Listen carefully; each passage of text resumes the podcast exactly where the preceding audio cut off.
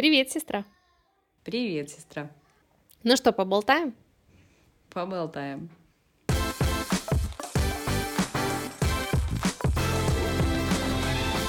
Так, ну что, сегодня я предлагаю поговорить на тему языка, который мы употребляем. Ну, мы говорим в основном на русском языке, да?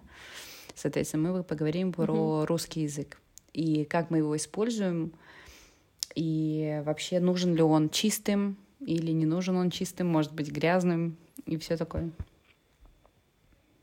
Твой угу. Зев сказал, что Давай, эта тема да. очень интересная. Очень интересно. Животрепещущая. Ну, давай я начну говорить, почему я решила на эту тему, да, почему она меня стала волновать угу. вдруг поговорить. И дальше, надеюсь, это будет сегодня не просто мой монолог. Вот, я сейчас угу. читаю книгу Джорджа Оруэлла «1984». И я ее раньше никогда не читала, и я про нее, если честно, ну вот как бы слышала, что ее надо бы почитать. И в последнее время я слышала чаще о том, что ее надо почитать в связи с э, политическими ситуациями в Беларуси, что это очень похоже, что вот ты будешь читать, и она прям там, ну, как бы как списана, ну, не совсем, конечно, списана, да, но inspired, типа вдохновлена вот событиями Беларуси, либо, ну, наоборот, короче, очень похоже. Вот, и я это понимала, начинаю читать, и я вижу здесь даже э, немножко другие смыслы, более глубинные, конечно. Вот, первое, что меня э, удивило, это то, что большой брат — это оттуда. И вот то, что большой брат тебя видит, да, вот Big Brother's ну, watching да. а я не знала этого. А, ну я понимала, что культурная отсылка всегда туда, да. А я не знала этого. Я вообще не знала, что большой брат был, угу. ну, фигурировал в каком-то произведении. И вот то, что я как-то рассказывала тебе, по-моему, что я в Англии смотрела вот этот э, Big Brother, да, и что вот э, почему. И у меня был вопрос вообще, но я его просто никогда не задавала вслух, почему же большой брат и почему он тебя на тебя смотрит. То есть, mm-hmm. вот, знаешь, такое культурное mm-hmm. неведение, да, вот я просто вообще не знала про этот роман ранее, mm-hmm. вообще ничего не слышала, и я не знала, что отсылка идет к нему. И тут первые страницы, когда я читаю, вижу там, там про плакаты, что большой брат, и вот что, как он наблюдает, что вот эти экраны есть в каждой квартире, везде-везде ты не можешь mm-hmm. там пошевелиться, mm-hmm. скажем так, ну, у партийных там служащих. И для меня это был такой шок. Вот, но самое главное вот в книге, я ее еще не дочитала, то есть мы про книги можем поговорить с тобой как-нибудь в следующем подкасте.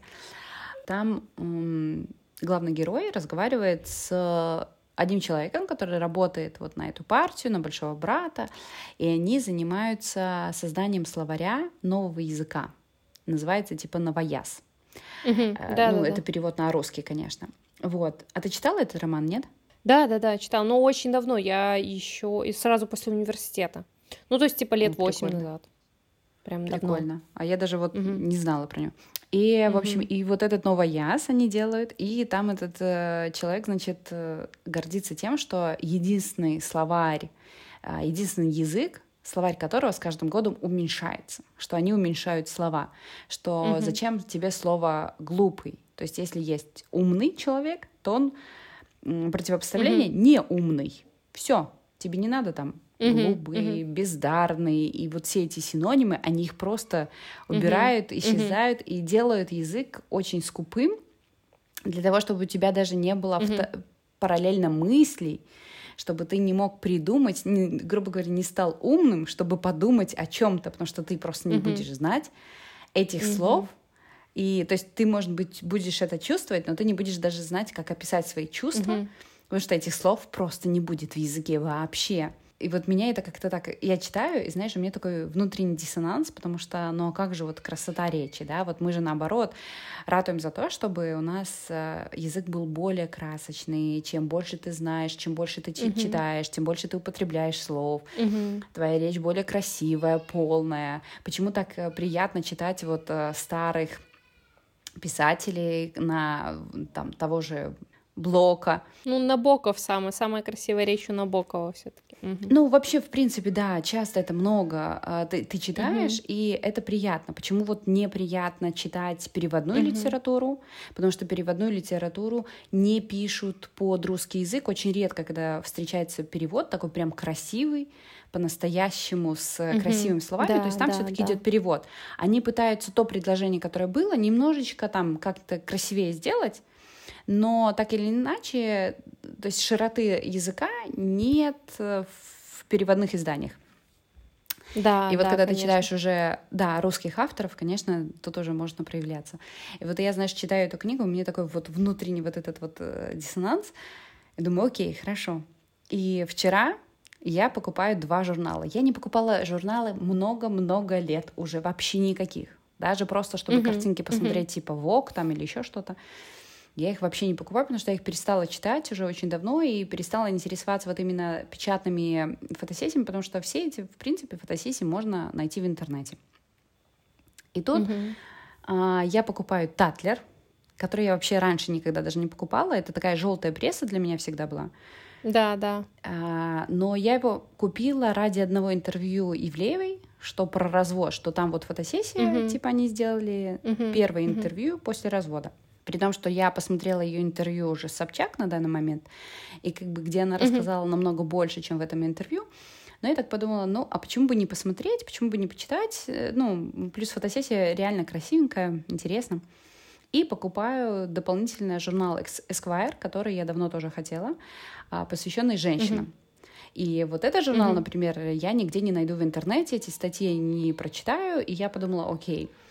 И я вот их несу домой, и думаю, вот я настолько отвыкла от такой периодики, э, я либо смотрю интернет, такой фастфуд, угу. который абсолютное большинство времени, да, там 90, даже 95, наверное, процентов нашего времени занимает, и 5 процентов это книги.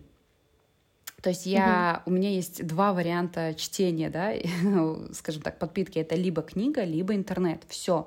Такой периодики у меня уже нет. И я думаю, как я вообще буду смотреть? Мне эти статьи, мне, может, неинтересно. То есть, знаешь, настолько так давно не угу. читала журналы, что я даже не знала, как я примусь. Угу. И первым я решила прочитать Татлер эту статью, потому что я понимала, что, скорее всего, все остальное я не смогу прочитать и не смогу угу. смотреть. Вот. И это было очень правильным решением. Если бы, потому что я сначала взяла Esquire, я бы не смогла прочитать даже эту статью. То есть, ну, там вообще все очень плохо. Mm-hmm. И там главный редактор мужчина, я даже не знаю, кто, если честно, не помню. И он сам брал интервью у Ивлеевой. Какое бездарное там интервью. Что мне больше всего не понравилось? Две вещи. Скудность языка. И второе, mm-hmm как он унижал в этом интервью других людей. Например, Бузову. Угу. Я угу. не фанат Бузовой, я ее не слушаю, и, в принципе, у меня там нету такого к ней обожания или вообще там, ну, прям супер уважения, я просто к ней абсолютно нейтральна. Но то, как он описывает Бузову в контексте, то есть сравнивая с Ивлеевой, это было очень низко, очень подло. Вот я сейчас зачитаю тебе. Глянец уже пытался заигрывать с Ольгой Бузовой в надежде на эффект Кардашьян, но из нее икона стиля совсем не вышло. Отношения с модой у Бузовой ограничиваются отметками дизайнера Даши Ли из ателье на Нахимовском проспекте, бренда Эрнесте бай Ирина Степановна и магазина, в кавычках, аренды летящих платьев на острове Санторини. Ужас, но это прям действительно очень некрасиво. То ли дело Ивлеева, которая вдруг стала подносить ценный для модных изданий контент.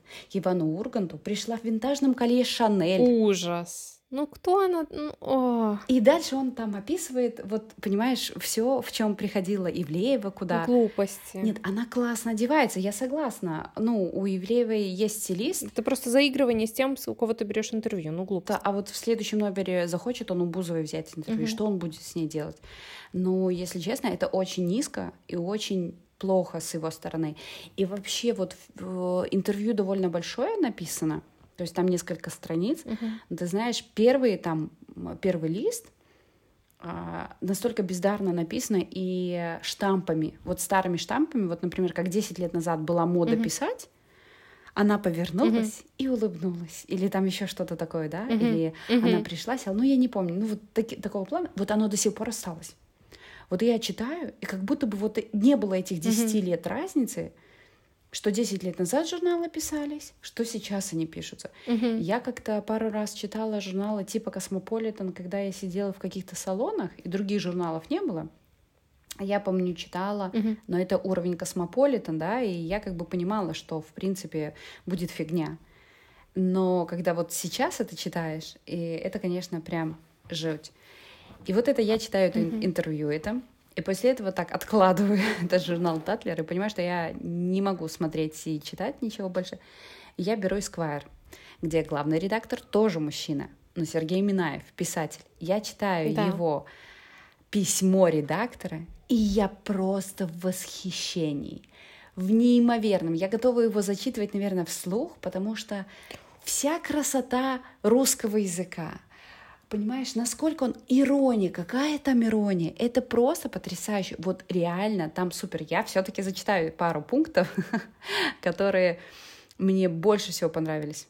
У него на самом деле удивительно богатый язык в речи, А, но он же написал «Духлес», книжку, которая была экранизо... эм, экранизация да-да-да. была с а, этим, как его, ну, известным актером, я забыла, ну, естественно. Фильм, да-да-да.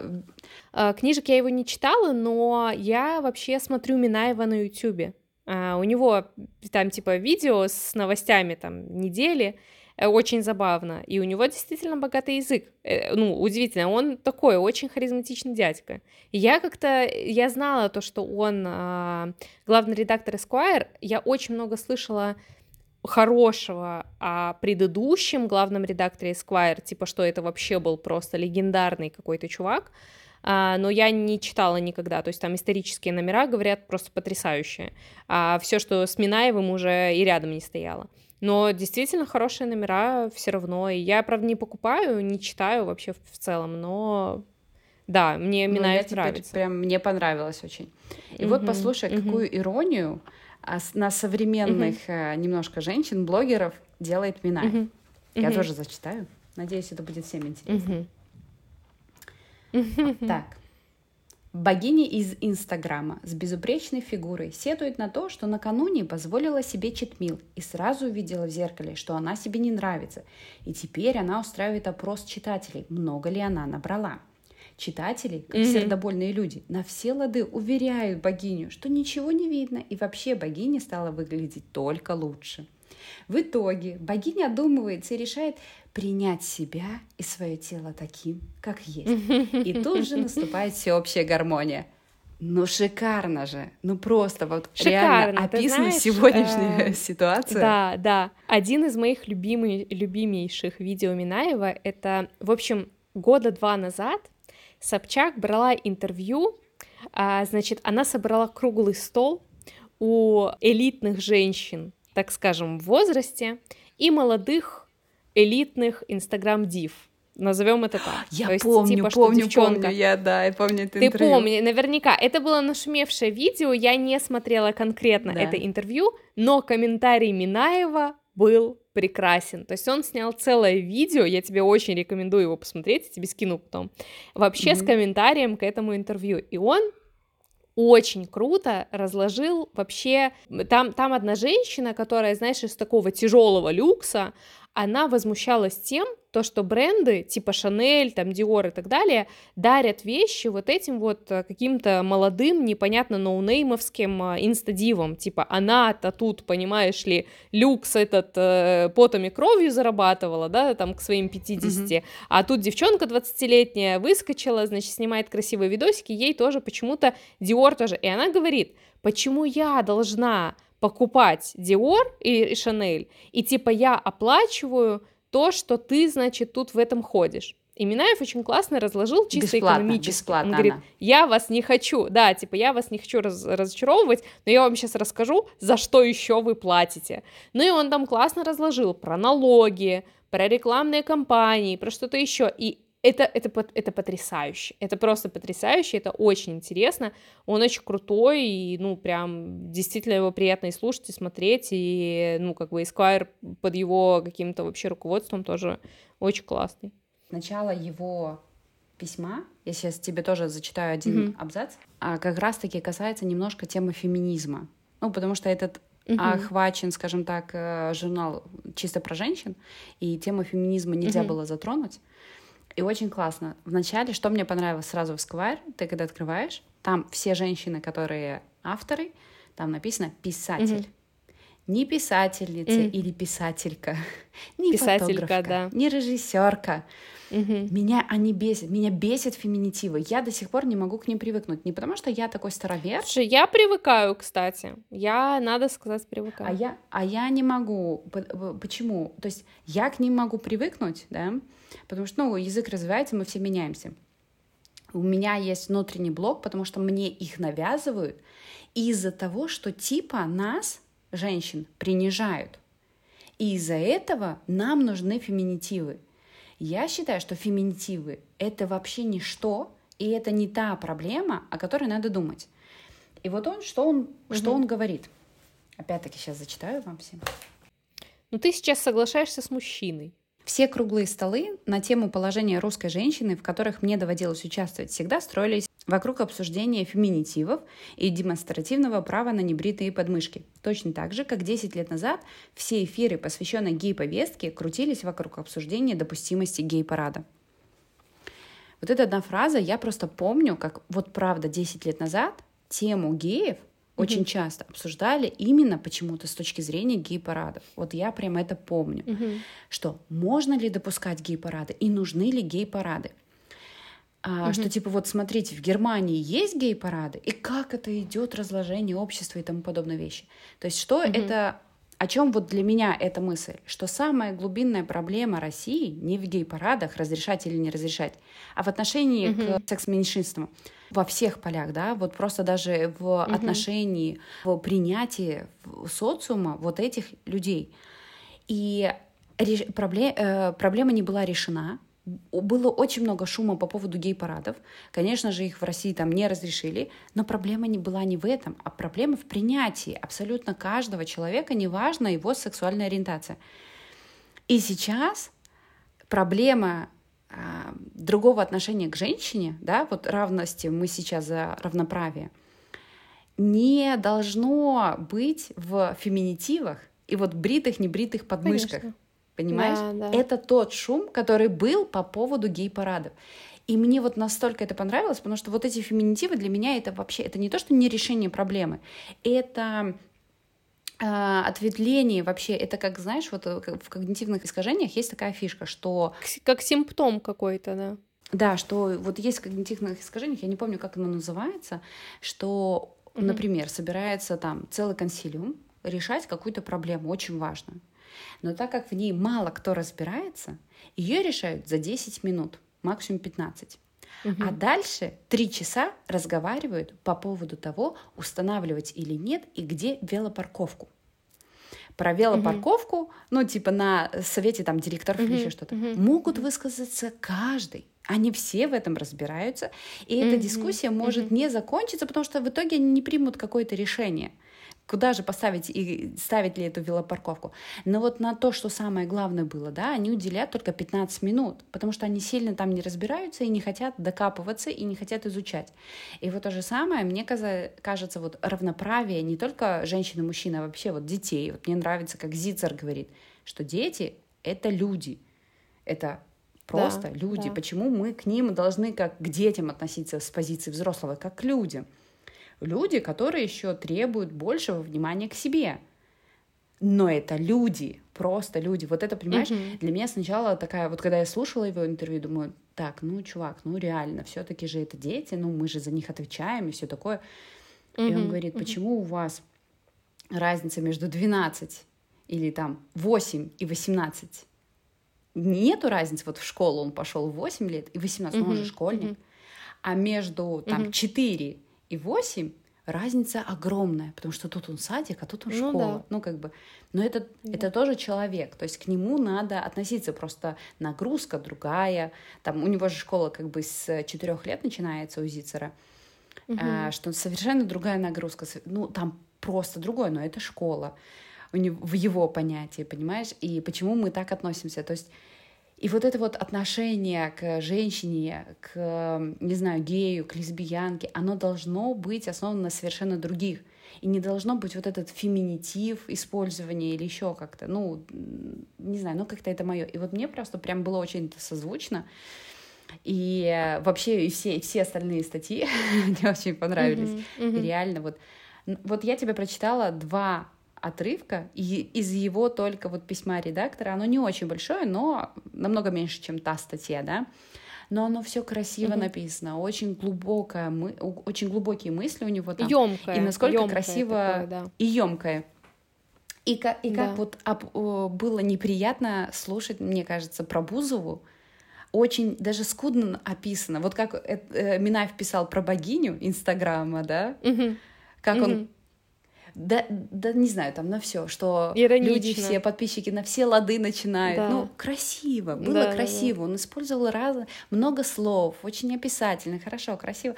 И этот, что все упоминание Бузовой сводится к что там летящие платья, да? Аренды летящих платьев. Ну да, там ну... как-то вообще язвительно, очень неприятно написано, а все-таки у Минаева красивый язык. Ну, я даже вот, кстати, не знаю, как вообще развивается вот этот вот язык такой, знаешь, я на самом деле э, я читала когда-то Набокова именно из-за этого. То есть мне говорили, что вот это самый, самый красивый, самый вкусный и русский язык, что когда ты читаешь Набокова, ты прямо смакуешь каждое слово, как сладкую конфетку. И так и есть. Так и есть, действительно, когда ты читаешь Набокова, абсолютно любую его книжку, возьми самую маленькую, э, я там читала «Защита Лужина», то есть какие-то, знаешь, небольшие, но они прямо...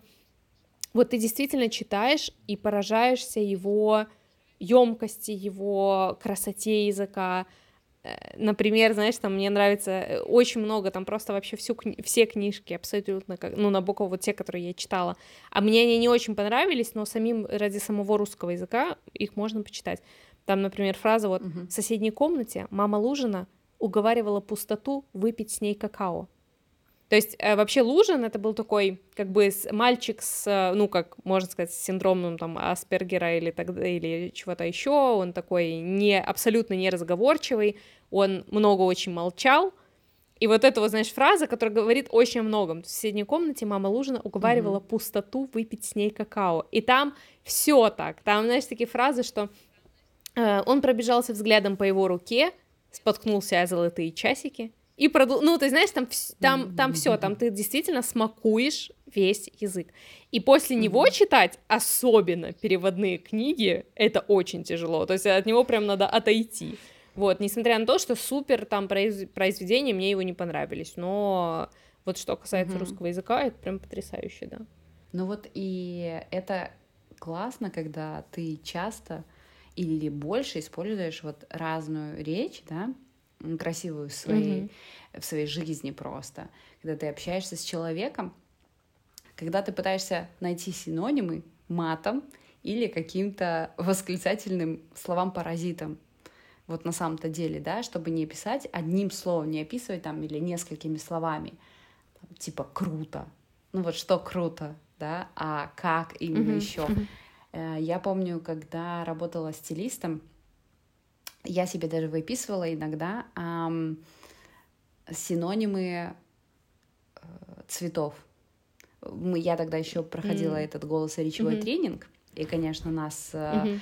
наша учительница, преподавательница заставляла записывать, как правильное ударение ставить, куда, что, окончание, mm-hmm. где. И вот она говорит, ну хорошо, ну вот слово красный. Ну вот какие слова у вас есть вот синонимы к цвету красный? Такие сидим. Ну, алый. Алый. Ну, там мы еще что-нибудь скажем тогда. Да, да. Она говорит, хорошо, обогрянец. А цвет э, спелой вишни.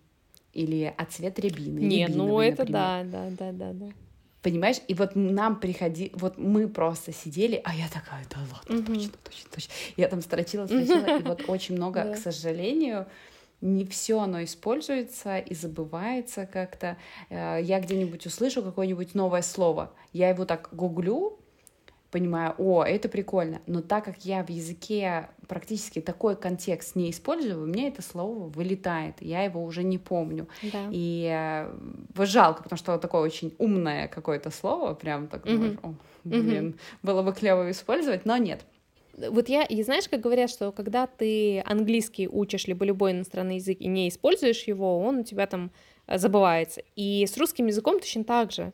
То есть, когда ты uh-huh. его не используешь, именно не используешь всю его богатство, все там, не знаю, какие-то фразочки и так далее, я на самом деле иногда тоже стараюсь там запомнить, например, что-нибудь. А, и потом как-то постараться использовать. Но э, я очень люблю там, не знаю, я иногда захожу, есть такая поэтесса русская, Вера Полоскова, может быть, ты знаешь.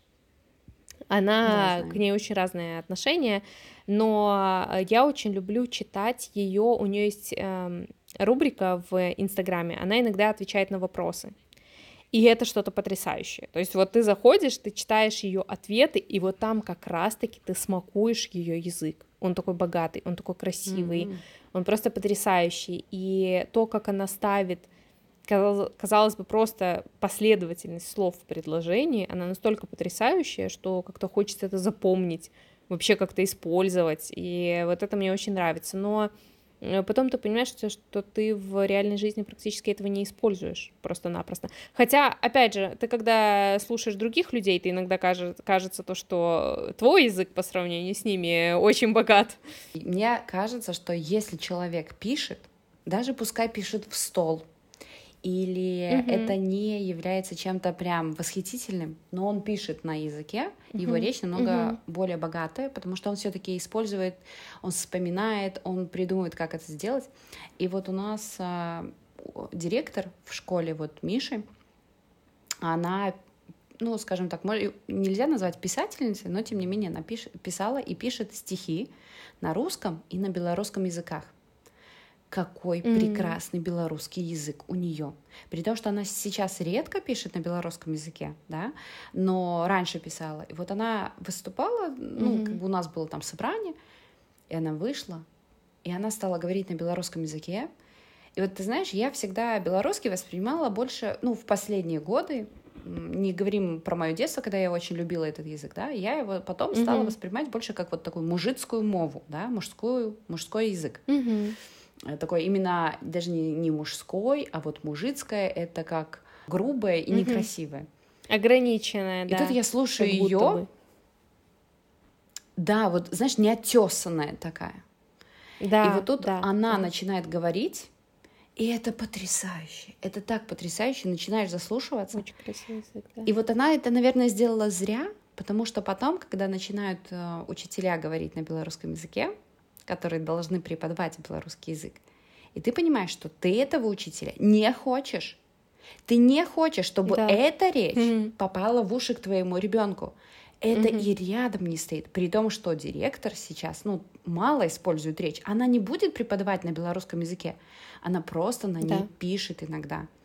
И русский у нее хороший, ну, русский у много у кого хороший, то есть у преподавателей, в принципе, с русским не, не очень большие проблемы. Есть, конечно, у нас это стандартная наша белорусская, где-то там не, договор, не договоры, а договора они могут сказать, ну, такого плана, да, uh-huh. там. Но, тем не менее, тем не менее, белорусский язык, вот у нее и это так чувствуется, вот понимаешь, человек просто писал стихи на белорусском языке mm-hmm. и тоже ну и на русском языке, да, и вот, наверное, просто это накладывает отпечаток, когда ты работаешь с текстом, когда ты работаешь вот именно с написанием, с стихами какими-то, или даже если это проза, но ты пытаешься, да, сделать как-то красиво, то тогда, конечно, и язык твой намного богаче. Да, ты знаешь, я белорусскую мову очень люблю, ее очень редко слышишь, ну, потому что это такой язык, который не особо развивается. А, он очень красивый в книгах, в литературе всегда. Там у нас дома есть какие-то книжки на белорусской мове, их очень приятно читать. Про белорусскую мову, на самом деле, я слышала несколько раз. А, ну, знаешь, это как... Я помню, что у нас даже в школе говорили, что Э, вы даже в новостях не особо услышите ее там прям супер красивую такую. Да. Э, но знаешь, мой любимый анекдот, я его просто обожаю, и я его очень люблю зачитывать здесь вот москвичам, ребятам, которые никогда белорусскую мову не слышали. Я его очень люблю, потому что э, там небольшая небольшой отрезок дает понимание, насколько белорусская мова вообще красивая. Меня зовут Бакшет. Я работаю на строительстве кирпичного завода в Подмосковье. Живу в общежитии. В одной комнате со мной живет парень Змитер. Как-то раз я угостила его пахлавой от мамы, и он протянул мне тарелку золотистых лепешек. Сказал, что это драники. Я отломил кусочек, положил его в рот, и тут быцам цуд нейкий здейснуўся. Зараз усё стало прыемным. Як дзьмухнавенне ветра калетным вечарам, нібыта птушкі лётаюць блізенька, блізенька, і так духмяна пахнуць кветкі, што разам жадаеш плакаць і смеяться. Боже, вот это вот просто да, Звукновение ветра калетным ве- вечером. Нібито птушки летают близенько, близенько. Просто ты аж смакуешь вместе с этим драником на языке это, э, эти слова. И это просто поразительно. И я так его люблю, и я очень часто, то есть вот когда у меня Здесь вот э, ребята, они путают иногда там украинский язык, белорусский язык, какие-то забавные слова, и вот мы когда начинаем об этом говорить, я говорю, ребят, сейчас я вам просто зачитаю анекдот, и вы как бы поймете всю прелесть этого языка просто, красоту вообще. Ожидаешь плакать и смеяться, я, я просто это обожаю. Это, это да, это круто, очень классно, согласна. Кстати, mm-hmm. очень похож белорусский на украинский язык, вот правда. Я очень, когда очень, общалась да, да, да, да. с украинцами, да, то 70% я понимала благодаря белорусскому языку. То есть не зная украинского, не изучая угу. его, да, там да, очень да, сложно да, понимать, да, да. читать, потому что у них это и, это как бы и, ну там вообще очень странно, да, да немножко. Ага. Но настолько они схожи, что я в шоке. Потому что мне, мне раньше говорили так, что белорусский язык похож на польский. Зная белорусский, ты легче выучишь польский. Нет, ну, может быть, 10 Это слов легче, но похоже. не настолько, да. Не легче. Вот, возьми Сэма. Сергея, моего мужа, который знал хорошо, угу. 11 лет он учился да. на белорусском языке, да, он знал отлично белорусский язык. В университете он едет в Польшу, попадает на работу, и он ничего не понимает, ни слова угу. он не угу. понимает вообще того, что говорят. Вот вам и, пожалуйста, просто мы с тобой жили в Гродно, у нас э, часто были каналы польские, и мы смотрели много польских да, мультиков, например, да, да? да и плюс очень часто у нас е- мы ездили в Польшу, могли ездить, или кто-то ездил, и как-то вот этот вот польский mm-hmm. язык, он был немножко на слуху, и мы его не уча специально, да, но мы его немножко понимали, слышали, а вот люди, которые знали белорусский, но абсолютно не учили его, вот, пожалуйста, тебе разница. И я, не изучая украинский никогда в жизни вообще ничего, и я, оказавшись вместе с украинцами, которые говорили между собой на этом языке, я 70% понимала их. Понимала их. Вот, да, да, послушай даже, не знаю, «Океан Эльзы». Иногда плохо понимаешь, mm-hmm. потому что он быстро поет, и там тебе надо разделить, да? Но так или иначе, ты понимаешь, о чем он поет потому что да, похож да, да. на белорусский язык. Да, мне, я тоже, тоже часто слушаю, когда украинский, я прям понимаю. Тут действительно все таки как... Э, да и как с русским языком. Русский язык может быть очень скупым, а может быть действительно просто поразительно да, да, да, да, да. Вот, вот, вот реально, вот я читаю сейчас этого Оруэлла переводного, да, угу. и там просто, ну, история сама пока держит, скажем так, да, угу. но угу. язык не льется. Но ничего, я дочитаю, потом начну что-нибудь уже нашего, вот Набокова, может, почитаю чуть-чуть. Почитаю, он дома тоже в Гродно есть. Они небольшие книжки, но там действительно очень классно, просто ради русского языка.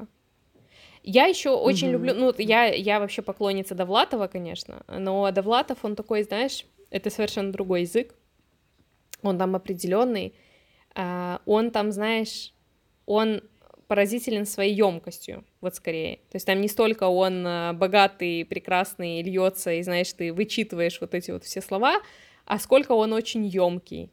И э, там просто э, поразительно, когда Влатов умеет передавать реальность, знаешь, это, это, как это, мне нравится выражение русскую хтонь, он умеет передавать словами. И там недавно я читала, он рассказывал про семью своего друга, у него вот, друг был из бедной семьи, он говорит, они часто ели салат, в котором, впрочем, преобладали макароны. То есть, как много можно из этого вынести, что в Советском Союзе ели салат, в котором, впрочем, преобладали макароны, то есть овощей не было. Это была бедная семья, это были дешевые макароны. Слушай, мой и самый вот, и, вкусный и и запомнившийся салат uh-huh. был с макаронами в Англии, который мне Таня показала в Марксе Спенсер. Короче, uh-huh. он готовый салат, я помню. Боже uh-huh. мой, я потом, когда видела Маркса Спенсера в Европе, Я, mm-hmm. я бежала в этот магазин, потому что, если честно, первый раз, когда я попала в Маркс и Спенсера, я попала именно в продуктовый магазин. Но, как оказалось, только в Англии есть продуктовый магазин, а в основном это именно одежда. Но я этого не знала. И тут, значит, меня mm-hmm. Таня приводит и говорит, вот это классный салат. А мы с ней куда-то ехали на поезде, значит, мы взяли этот салат, Боже мой, как это было вкусно! Как же это было вкусно! Холодный салат с холодными макаронами, разваренными. Я потом искала. Вот я, значит, вижу в Европе Маркс и Спенсер, и я такая, о, я должна купить этот салат. И вот представь себе мое разочарование, когда я захожу в магазин, а там одежда. Думаю, какая нафиг одежда? Ну, как бы, это же продуктовый магазин. Ну да, да, я думаю еще, откуда я знаю этот бренд? Ну да, точно, это же одежда. Помню. Это одежда. Но понимаешь, я, а я угу. всегда думала, что, ну, как бы, пока я вот, я потому что первый раз познакомилась с ним в Англии, в Беларуси тогда вообще такого бренда не было, даже и сейчас в Беларуси, да. наверное, нет. И в Европе я его как-то ну, не видела. в Москве есть, раньше. а вот, да. Вот, и ты понимаешь, я когда заходила всегда, угу. я заходила именно в продуктовый, потому что в Англии они везде есть. Я видела, что там вроде бы где-то есть одежда, но я думала, это, знаешь, как вот, не знаю, заходишь к нам в супермаркеты, угу с едой. Типа там же есть отдел да, там висит и, и одежда, и да, да. Типа Ашан, угу. да, да, да, да, где угодно. И я вот думала, ну, там так же, да, то есть еда — это главное, потому что магазин еды. И, боже мой, mm пока до меня не дошло, пока я не стала гуглить, я пару раз натыкалась на эти магазины в Европе, и у меня было жуткое разочарование, почему там нет еды, почему там нет этого вкусного салата, елки-палки. И теперь mm-hmm. я мечтаю попасть в Англию, сходить в Маркс и Спенсер и купить, блин, этот салат. Да, прошло 10 салат лет с или макаронами. больше. Да, салат с макаронами, Тузи, это потрясающе вкусный салат был, поверь, так что не факт, что это очень бедно, это очень вкусно. Но возвращаемся к русскому языку и полноте его. У Довлатова. Вот, я вообще, на самом деле, очень люблю язык Довлатова, он какой-то такой, не знаю, он очень интересный. Я потом после того, как я прочитаю, там, там очень много иронии, вот в чем дело. Там даже не столько языка, mm-hmm. сколько иронии. И ты поражаешься, насколько он может кратко и классно описать, вообще передать э, свое отношение к ситуации, как-то ее описать, э, не говоря о ней. Знаешь, это как это, это вот как лучшее в сценарии, как не в сценарии, а в режиссуре э, говорят то, что самое лучшее это когда ты показываешь что-то на экране, не, передавая, не передая это словами, то есть без слов, когда uh-huh. э, ты показываешь uh-huh. не там он в нее влюбился, а ты показываешь взгляд. И здесь то же самое в языке, mm-hmm. когда ты не говоришь напрямую ничего, а когда ты говоришь это какие, какой-то иронией, каким-то, не знаю, какими-то косвенными вещами, и когда, ты, когда читатель доходит до этого сам, до сути ситуации, это самое такое ценное. И вот у Довлатова это вот прям повсеместно, очень здорово. Ну вот, так в этом же прям... и есть э, смысл такой, да, языка, владения языком, когда вот именно ирония, да. потому что ирония, она недоступна людям, у кого очень такой узкий а, язык, скажем, ну или как это, не узкий язык, да, а небольшое владение. Запас словарный. И люди да. очень часто, угу. да, да, да, они не могут понять твою иронию, потому что вот просто нет э, знаний. Да, вот мой большой брат, например, я даже не знала про я, я удивлена. Ну, просто это так сильно используется в культуре, что кажется, ну, наверное, я даже не помню, честно говоря, в какой момент я его прочитала. Мне его очень сильно рекомендовал вот брат Сергея как раз-таки. Я помню, что он мне подарил то ли на Новый год, то ли на день рождения несколько книжек Ярослава Гашика э, про, про солдата, вот этого бравый солдат Цвейк или что-то такое, и вот э, Скотный вор да, и но я его Орвел. читала. Да, и я вот, я помню то, что мне очень понравилось, я читала это, когда работала на первой своей работе, и я помню, что я была поражена не столько реальностью Беларуси на тот момент, сколько я тогда много читала о Северной Корее, и мне казалось, казалось то, что как будто это да. описание Северной Кореи. Ну, сейчас мне, конечно, ну, кажется, похож, то, что это описание да. Беларуси тоже. Но все таки ну, скорее, но там вот этот вот страх, который внутри, да, угу. присутствует, вот страх у людей, который есть, и вообще ситуация сама по себе вот заставляет нас уже бояться, наше поколение. Хотя mm-hmm. раньше, еще mm-hmm. год назад, у нас такого страха не было перед авторитетом каким-то, да. А да. сейчас он появляется. И это не очень хорошо, это не, прикольно. Я бы не хотела передавать этот страх дальше там детям и, и вообще в, в дальнейшее поколение. Ну, в общем, вот. Но я начинаю понимать ядро куда это все идет. Угу. Это печально. Это печально, да. Но возвращаемся к русскому языку, к important issue. К important issue. Это отсылочка к моей учебе. У меня сейчас, э, да, один из преподавателей русскоязычный, но он преподает на английском, и это просто прикол, потому что я не знаю, что мое лицо выражает в этот момент, когда он говорит, потому что пары очные, и я сижу, и когда слышу это important issue, это просто, о, боже мой. Но я, я не понимаю. То есть, с одной стороны, я понимаю смысл э, очень классно, то, что частичное обучение на английском языке. Ну, это круто, да. Это прям классно. Угу. Использование языка хоть в каком-то виде. Это, наверное, лучше, чем ничего. Но, боже мой, ну, преподаватель, конечно, делает столько ошибок, это просто поразительно. Но не знаю. Ну посмотрим. да, и когда особенно ты их сама даже чувствуешь и слышишь, это, конечно, да, да, не но, очень. Но, но просто, да, так вот, вот, у меня не супер язык, но когда я слыш, слышу это, и мне хочется его поправить просто, это прям поразительно. При том, что преподаватель с именем Дэниел у нас говорит на русском и преподает на русском, хотя казалось бы. Ну, насколько вообще это вот наше какое-то отношение к этому? То есть, э, знаешь, как говорят, что в некоторых штатах, ну, штаты это в целом как бы страна иммигрантов, и там очень много разных, даже там от штата от штата отличается произношением, и когда ты э, якобы говорят, что когда ты разговариваешь с акцентом на это, никто не обращает внимания, и это все такое второстепенное, то есть это наши какие-то придирки, к произношению, ну, может быть, это и, ну, как бы и не имеет вообще никакого смысла, и наша какая-то ошибка, то, что мы так придираемся. Но мне прям сильно режет слух все равно, я не знаю, я не могу ничего с собой поделать. Вот, ну что, поговорили мы немножко про язык русский. Да, мне, как всегда, было интересно послушать меня. Слушай, давай я придумаю да. какую-нибудь тему, где уже ты будешь Где болтать, я в основном буду говорить. Я так много болтала. Да. К следующему а разу, Потому что как-то мне уже не прикольно или неудобно, потому что все время болтаю я. Да нет, мне кажется, то, что мы наравне, но окей. Хорошо. Но сегодня нет, сегодня точно нет, но тем не менее. Вот, хорошо, все. Спасибо тебе большое. Пока-пока. И тебе спасибо, да. Пока-пока.